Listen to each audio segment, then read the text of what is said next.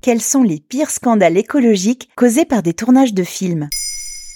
Merci d'avoir posé la question. C'est un fait, comme toute activité très coûteuse, le cinéma pollue. En 2006, le journal The Guardian a révélé que l'industrie hollywoodienne polluait plus l'air de Los Angeles que n'importe quel autre secteur devant l'industrie vestimentaire ou hôtelière, excepté le secteur pétrolier qui reste le plus émetteur. Le cinéma hollywoodien est donc à l'origine de plus de 140 000 tonnes d'émissions carbone par an, selon l'étude mentionnée dans l'article. D'après un autre article de France Info de mai 2023, un film français émet 750 tonnes de CO2, soit 750 allers-retours entre Paris et New York en avion. Quels tournages ont eu une empreinte carbone scandaleuse? Création de fausses neiges, de décors monumentaux ou surconsommation de l'eau, les tournages au coût écologique exorbitant sont légion parmi les superproductions américaines. En premier, Titanic de James Cameron a nécessité la construction d'un bassin d'eau éphémère de 65 millions de tonnes au large du Mexique. L'eau était chauffée à 27 degrés et le navire a été reconstruit à 90% de sa taille. Autre film, autre problème,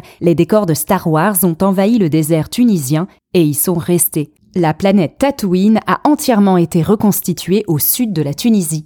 On peut la voir dans les épisodes 1, 2 et 4 de la franchise de George Lucas. Le lieu de tournage est désormais un site touristique recensé sur TripAdvisor. Le film Batman The Dark Knight de Christopher Nolan, tourné en 2008, cache également un scandale écologique.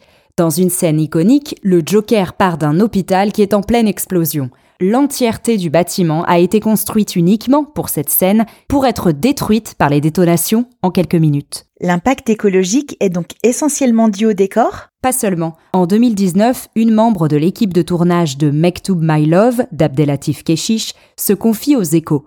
Elle explique que le réalisateur a souhaité tourner une scène au Portugal alors que l'essentiel du tournage était réalisé à Sète, en France.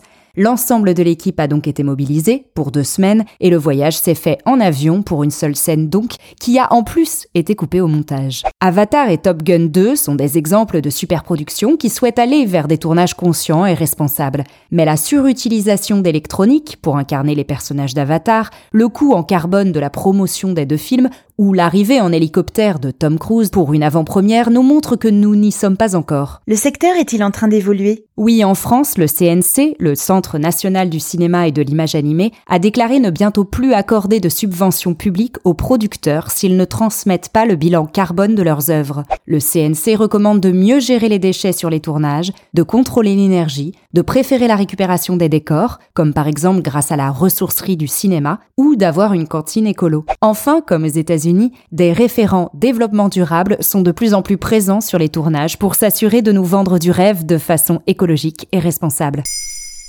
Maintenant, vous savez, un épisode écrit et réalisé par Carole Baudouin. Ce podcast est disponible sur toutes les plateformes audio. Et si cet épisode vous a plu, n'hésitez pas à laisser des commentaires ou des étoiles sur vos applis de podcast préférés.